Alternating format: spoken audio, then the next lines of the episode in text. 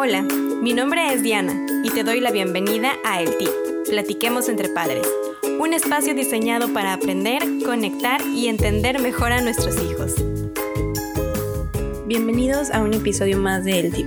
Hoy vamos a hablar de temas incómodos que a veces no nos gustaría tener que hablar con nuestros hijos, pero que en mi opinión es sumamente necesario que, que lo hagamos. El día de hoy es marzo 12 de 2020 que es cuando estoy grabando este episodio, y escuchamos en las noticias o vemos en los periódicos y escuchamos a la gente hablar acerca de la guerra entre Rusia y Ucrania. Quiero agarrar este tema de pretexto para hablarte de cómo podemos hablar con nuestros hijos de estos temas tan complicados. Y digo pretexto porque esto desafortunadamente no es lo único que pasa en el mundo. También existen los problemas de racismo, los problemas de clasismo, el bullying en las escuelas, los problemas de deportación y las balaceras y bueno, temas que como te dije, no quisiéramos tener que platicar con nuestros niños, pero que considero que preferible que nos agarren bien parados cuando se presentan las dudas. Y a continuación te quiero dar mi perspectiva personal al respecto. ¿Por qué creo que es necesario hablar de ellos? Porque nuestros hijos no son ciegos ni sordos. Y ellos escuchan las noticias, escuchan a sus compañeros hablar, la gente de la calle, la radio. Hay situaciones que no podemos controlar. A lo mejor podemos ir a la tienda a comprar pan o a comprar tortillas y en las noticias hay imágenes que a lo mejor ah, no pondríamos en nuestro hogar y sin querer ya las vieron, ¿no? O algún compañerito en el juego les dice algo que ellos escucharon en su casa, ¿no? Porque no queremos que ellos reciban una información que sea poco verídica y que se queden con ella porque vuelvo a lo mismo de siempre, los niños son muy buenos observadores y muy malos intérpretes. Entonces te quiero compartir un par de consideraciones que yo creo que te pueden ayudar cuando nos encontramos en estas situaciones y pues son cosas que yo intento hacer en casa, ¿no? Primero que nada, yo creo que tenemos que descansar en saber que no tenemos por qué contestarles en el preciso momento en que nos preguntan. Porque honestamente, cuando ellos nos preguntan, generalmente nos agarran en curva y no sabemos muy bien qué contestarles. Por ejemplo, el otro día iba manejando eh, aquí cerquita por mi calle y había unas personas con carteles de Black Lives Matters. Estaban en los semáforos y las personas de los carros estaban pitándoles en señal de apoyo Obviamente mi hija vio y aquel día ella no sabía leer y me pidió que le leyera lo que decían los carteles que la gente estaba teniendo y el por qué la gente estaba pues parada ahí manifestándose, ¿no? Entonces, también se vale darles una respuesta honesta, tomarnos un momento para pensar en cómo es que vamos a contestarles antes de hacerlo y hacérselo saber y no dejarlos colgando y sentarnos con ellos a platicarlo más tarde. O sea, es totalmente válido decirles, es una muy buena pregunta. Quiero contestártela de la mejor manera posible. Dame un momento para pensar en las palabras que quiero decirte o para investigar en el tema, porque yo tampoco conozco mucho. Porque si ellos se están acercando a nosotros es una gran ventaja que ya tenemos como padres, porque quiere decir que confían en que nosotros les vamos a dar una respuesta que es correcta y que es verdadera. Y luego cuando decidas darle una respuesta, cuando llegue ese momento, no les mientas. Si es que estaban en el parque y vieron que el policía se llevaba al vagabundo, no les digas que están jugando policías y ladrones. Y si no sabes cómo abordar el tema en ese momento, pregunta a su nivel de conocimiento y madurez. ¿Tú qué crees que está pasando?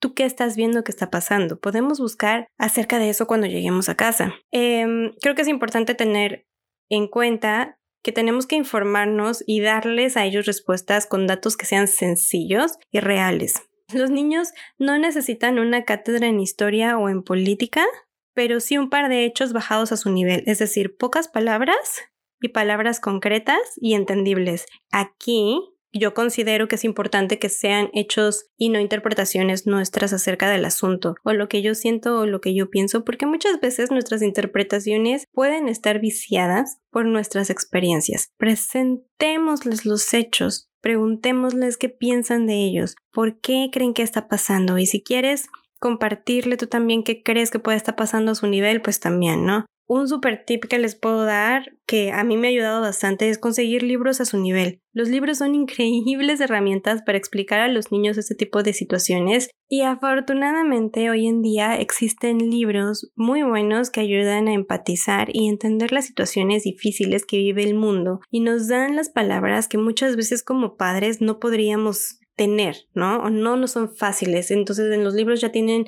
el lenguaje apropiado para la edad apropiada y pueden ser unas grandes herramientas que nos ayuden a nosotros a explicarles a ellos a su nivel.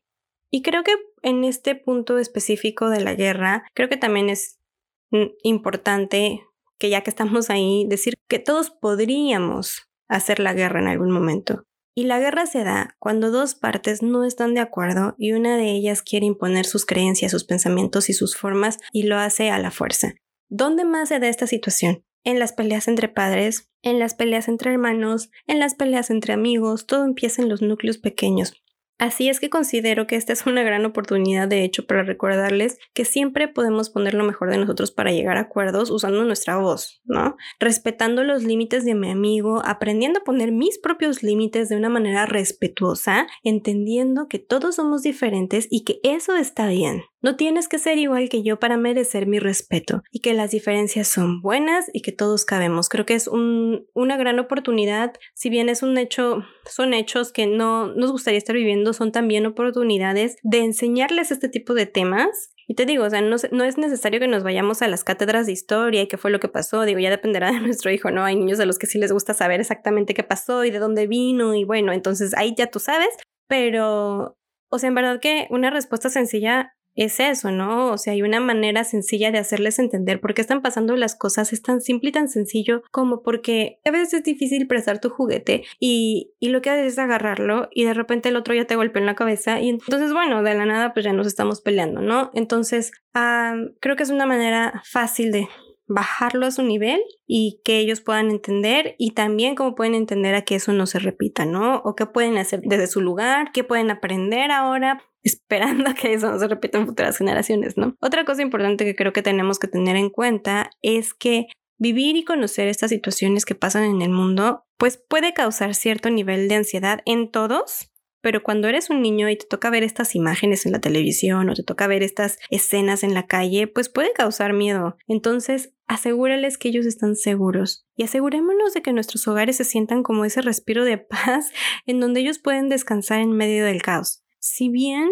puede que nosotros no estemos viviendo en este momento los estragos de ninguna situación de este estilo de primera mano, a veces la cantidad y la calidad de las noticias que vemos nos pueden poner en un humor medio estresado y sin querer lo transmitimos a las personas de nuestro alrededor y es totalmente normal, ¿no? No creo que debamos encerrarnos en el baño a llorar ni hacernos los fuertes, sino más bien creo que hay un gran valor en hablar honestamente de nuestros sentimientos con nuestros familiares y amigos y y cuidar la calidad de información que yo consumo y no dejar de preocuparme por lo que pasa en el mundo, pero consumir mejor tipo de información. Por ejemplo, no sé, irnos a buscar puntualmente en Internet en vez de ver las noticias amarillistas de la televisión, ¿no? Todos los días. En un nivel personal, por ejemplo, a mí me ayudaba mucho con el tema de la pandemia, que prefería yo llegó un momento en el que mi nivel de ansiedad había subido tanto que ya prefería yo buscar los datos y las reglamentaciones, medidas de, medidas de seguridad y todo eso en la CDC o en páginas similares que ver las noticias. Porque las noticias sí están aquí para informarnos, pero también pues ellos tienen que subir su rating y tienen que vender. Entonces creo que es importante tener eso en consideración al momento de consumir nuestras noticias, ¿no? Y si es que eso puede ser que nos esté causando algún nivel de estrés que a lo mejor estemos proyectando a nivel familiar y se sienta en nuestro ambiente en casa, ¿no? Y bueno, regresando al tema, otra cosa que podemos hacer con nuestros hijos es hablar de las maneras en las que el mundo está ayudando. Es decir, hay que hablar también de lo bueno, porque nos ayuda a lidiar con lo malo, nos da esperanza y nos da fe. No quita el dolor, pero lo anestesia un poquito. Entonces, ¿qué están haciendo las organizaciones? ¿Qué está haciendo la gente? Y ya que estamos hablando de esto, siendo el motivo puntual de este episodio la guerra que está pasando justo ahora, considero que es bien importante hablarles, o más bien no hablarles, de buenos y malos. En este sentido, por ejemplo, Rusia no es el malo y Ucrania no es el bueno, porque hay muchas personas en Rusia que están haciendo cosas maravillosas para ayudar y eso también hay que notarlo. intentar hacer como cada vez menos este mundo de polos, de si no eres malo, eres bueno y si no eres amigo, entonces eres un enemigo. Y, y ver que hay un poquito de todo, o sea, que todo, todo, todo, todo tiene su lado bueno, todo tiene su lado malo y todas las personas, pues también, ¿no? Tenemos, tenemos nuestras cualidades y también tenemos nuestros defectos. Y bueno, también como otra de las cosas que puede ayudar cuando estás teniendo esta plática con ellos que como te digo, no tiene que ser una plática de vamos a sentarnos a platicar 30 minutos porque realmente muchas veces en una sola respuesta ya te echaste todos los puntos anteriores, ¿no? Em, pero es como podemos ayudar a nosotros, ¿no? Aplicable a la situación mundial actual o cualquier situación de injusticia con la que nos topemos. Haciendo donaciones, centros de acopio, dando apoyo moral, hay una psicóloga colombiana que se llama Manuela Molina, que es bastante famosa en el internet, y ella en una de las pláticas a las que yo, bueno, una de las pláticas que yo vi, menciona justamente que cuando estaban pasando todas estas em, manifestaciones en Colombia, las familias estaban muy preocupadas porque pues a sus hijos los estaba tocando presenciar y ver todos estos tipos de cosas. Y entonces una de las cosas que ellos hacían que podía ayudar a tranquilizar a los niños era ponerse la mano el pecho y hacer una canción que ahora no me acuerdo cómo va la canción, pero en esencia la canción manda buenas vibras a los demás y entonces los niños todos los días cuando llegaban a la escuela se ponían su manita en el corazón y cantaban esa canción, ¿no? Y también eh, hacían esta práctica cuando había un amiguito que estaba enfermo que no había ido a la escuela, todo el mundo le cantaba desde lejos al amiguito que se mejorara, que, este, que esperaban que estuviera bien y todo eso, ¿no? Entonces, después de tiempo, una de las mamás de los niños que van a esta escuela comentó que su hija empezó a hacerlo también, por ejemplo, cuando veían pasar las ambulancias, que platicaban por qué por qué pudiera haber alguien adentro de esa ambulancia o pudo haber pasado y entonces que la niña se ponía la manita en el corazón y le decía que esperaba que todo estuviera bien, ¿no? Entonces eso también es una increíble forma de sentir que estamos contribuyendo a algo en la sociedad sin realmente... Em, hacer mucho porque desde la posición en la que se encuentran los niños no es como nosotros los adultos que ya tenemos dinero, que ya trabajamos, que ya somos más independientes y podemos poner más manos a la obra, ellos están en una posición en donde todavía no pueden hacer muchas cosas y el enseñarles a mandar buenos deseos, buenas vibras, para ellos puede ser como gratificante y sentir que están haciendo algo. Haciendo nuestra parte desde nuestro lugar, respetando la forma de pensar del otro sin imponerles la mía.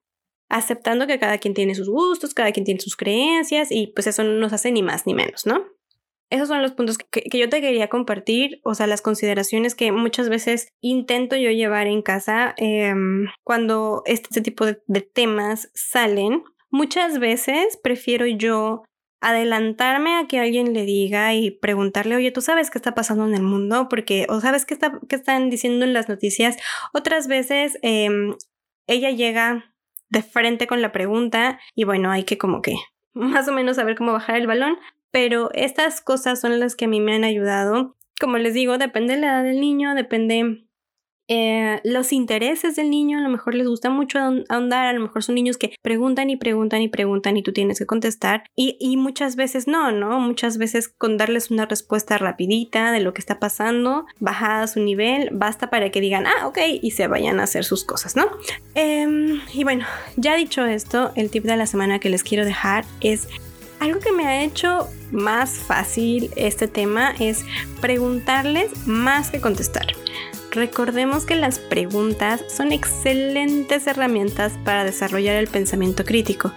Tomemos en cuenta su edad, no es lo mismo si tu hijo tiene 4 años que si tiene 8 años, los niños más grandes pueden tener eh, más preguntas o pueden tender a hacernos más preguntas y tener más inquietudes.